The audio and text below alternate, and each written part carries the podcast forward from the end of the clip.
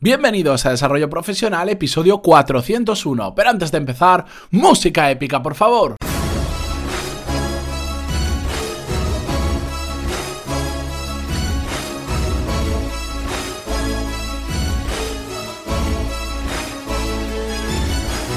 Muy buenos días a todos y bienvenidos a Desarrollo Profesional, el podcast donde hablamos sobre todas las técnicas, habilidades, estrategias y trucos necesarios para mejorar cada día en nuestro trabajo. Hoy vamos a hacer un episodio más breve de lo normal, no solo porque es viernes y ya tenemos todos ganas de descansar, sino porque me imagino que lo estaréis notando, tengo la voz eh, bastante mal porque ya sabéis, con esto de la ola de calor, bueno, no es ola de calor, pero con el calor terrible que está haciendo ahora mismo en España, los aires acondicionados, los cambios de temperatura, porque de noche todavía sigue haciendo bastante frío a determinadas horas, pues he amanecido así, así que no puedo forzar mucho.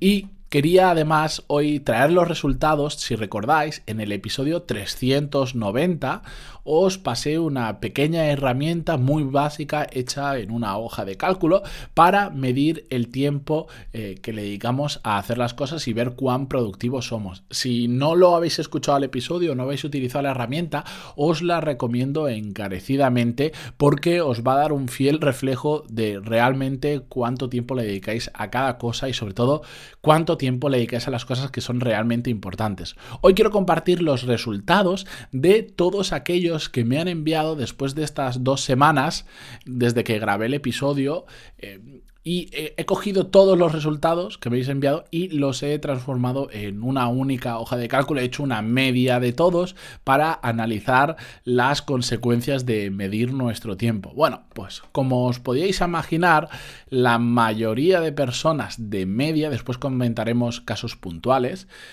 utilizamos muy mal el tiempo, pero que muy, muy, muy mal. De hecho, os comento en la hoja, si no la habéis visto, al final sale un resumen que nos dice qué porcentaje de tiempo se lo hemos dedicado a cosas importantes, es decir, que nos acercan a nuestros objetivos, y qué cosas, qué tiempo le hemos dedicado al resto de cosas, es decir, aquellas que no nos acercan a los objetivos, tengamos o no tengamos que hacerlas. Bueno, pues el resultado, no sé si os sorprendió, a mí no me ha sorprendido porque como yo ya lo hice hace tiempo conmigo mismo, ya pude ver cómo era y ya se lo he pasado a mucha otra gente que lo ha utilizado y más o menos está en la línea. De todas las personas que me lo han pasado haciendo la media, el 51%, 51,30 y no sé cuántos, 51, dejémoslo en números simples, el 51% del tiempo solo se dedica a hacer tareas importantes, es decir, tareas que nos acercan a nuestros objetivos, mientras que, por supuesto, el 49% lo dedicamos al resto de tareas. Podríamos pensar, si somos optimistas, que estamos dedicándole más tiempo a lo importante que a lo no importante, pero ya os aseguro que es un muy mal número.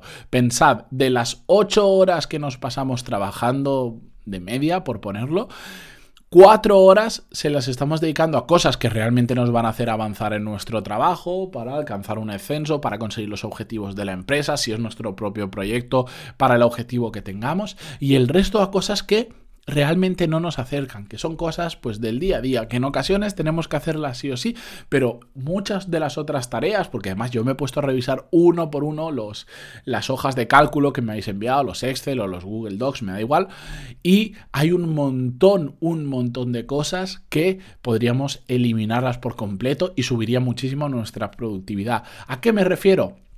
Bueno, por supuesto, el tema que más abunda, que es impresionante, no lo he medido en, en, horas por cada uno de ellos, pero simplemente verlo es muy fácil, las interrupciones de compañeros de trabajo. Es increíble, casi en el 100% de los casos que me habéis pasado, las interrupciones son la mayor pérdida de tiempo. Es increíble.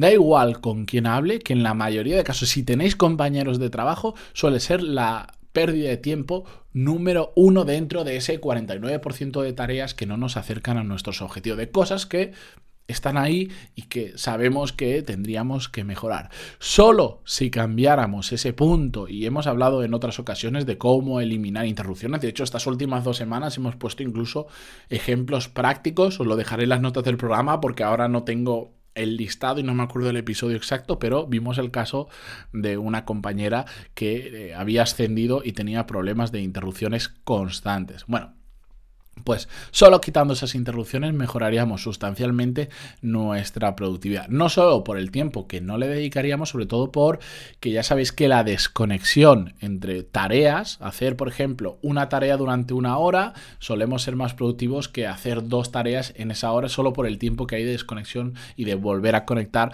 con otra tarea. Bueno, pues cuando nos interrumpen pasa lo mismo. A veces son segundos que tardamos en reconectar, pero a veces son minutos, incluso horas que tardamos en volver a estar en, a tener el estado adecuado en la cabeza de concentración para hacer una tarea importante. Lo dicho, a mí no me ha sorprendido, porque esto lo he visto ya muchas veces, pero me ha gustado ver cómo vosotros cuando me pasabais eh, esas hojas, ya mismo me habéis ido dando conclusiones y habéis notado que en la mayoría de ocasiones le estáis dedicando muy poco tiempo a aquello que realmente es importante. Por eso yo os invito a que todos, si no lo habéis hecho ya, os paséis por el episodio 390 y explico cómo utilizarlo. Es una hoja de Excel, es gratuito, por supuesto y eh, solo requiere que estéis 5 días apuntando todo lo que hacéis. Lo más habitual, que también se puede ver muy fácil, es que los dos primeros días empecéis muy a tope y apuntéis todo y a partir del tercero ya se nota que la gente empieza a resumir las tareas. Sed constante, solo son 5 días, cuesta apenas unos minutos eh, realmente ir actualizándolo. Es muy fácil y os va a dar muy buena información varias dudas que me han ido que me han ido llegando respecto a estos temas es y cuán preciso tengo que ser apuntando lo que hago. Bueno, ahí depende de cada uno. Yo lo que siempre digo es no hay que ser ni muy genérico de hacer un bloque decir, estoy trabajando de 8 a 10 y después descanso, eso es demasiado genérico, hay que poner eh, preparando pedidos, preparando envíos, visita a correos, por ejemplo, interrupción, mm, descanso o pausa café Mm, diseño web, eh, yo qué sé, un poco más específico, ni tampoco hay que ser excesivamente específico y poner eh, me he levantado al baño un minuto, mm, me he preparado un café dos minutos, me he tomado el café un minuto. Tampoco es necesario. Pausa café y si en esa pausa habéis ido el servicio, bueno, no pasa nada eh, no, estamos analizando hasta ese grado. Se podría hacer, pero no tiene ninguna relevancia apuntar ese tipo de datos, ¿de acuerdo? Esto es una parte importante que me habéis hecho llegar eh, muchos de vosotros. Otro punto que en la hoja a priori no contempla es qué pasa si tenéis, por ejemplo, objetivos muy diferenciados. Por ejemplo, me han llegado dos casos de personas que dicen, vale, yo es que por un lado trabajo para alguien y por otro lado tengo un proyecto paralelo que hago los fines de semana o cuando llego del trabajo. Entonces, ¿cómo lo gestiono? Porque son dos proyectos muy diferentes, dos objetivos muy diferentes. Bueno, podríamos agruparlo para que dejarlo tal cual está y, es una forma más sencilla de hacerlo, o si queréis, vosotros mismos podéis modificar esa hoja, está abierta, podéis hacer con ella lo que queráis y podéis añadir otra columna. Ya veréis que para anotar el tiempo básicamente hay dos columnas, tareas importantes y resto de tareas. Bueno, pues ponéis tareas importantes, objetivo 1, tareas importantes, objetivo 2. Y de esa forma vais a poder separar y ver cuántas cosas le dedicáis a un proyecto, cuántas a otra y el resto de tareas y, ya está. Lo importante es hacerlo simple, mantenerlo simple, porque si no, mm, os ponéis a modificar la hoja, y a mí me ha pasado, se hace tan compleja que al final pues terminamos por no usarla, por cansarnos al día 2, porque es tan complejo rellenarlo que, que termina hasta aburriendo, o incluso tan complejo que al final leer esos datos y entenderlos resulta bastante difícil. Por eso yo lo mantendría lo más simple posible. Cambios ese añadir otra columna para otro objetivo muy diferenciado, si queréis separarlo, perfecto, pero no vayáis mucho más allá. La mayoría no lo habéis tocado. Si la tocáis, bueno, tenéis que corregir fórmulas y tal, no es una hoja súper simple. Cualquiera que haya manejado un poquito una hoja de cálculo, va a saber cómo modificarla, sino además tenéis un curso de Excel básico en pantaloni.es, pegarle un vistacillo y en ese curso aprendéis todo lo necesario para poder modificar esa hoja de sobra y muchísimo más. Además que este curso no lo di yo, sino que lo, lo dio Daniel Pérez Banks, un profesor que ha sido consultor y controla Excel muchísimo. Y bueno, al final lo dicho, si no lo habéis hecho, yo os lo recomiendo. Sé que da un poquito de pereza, sé que...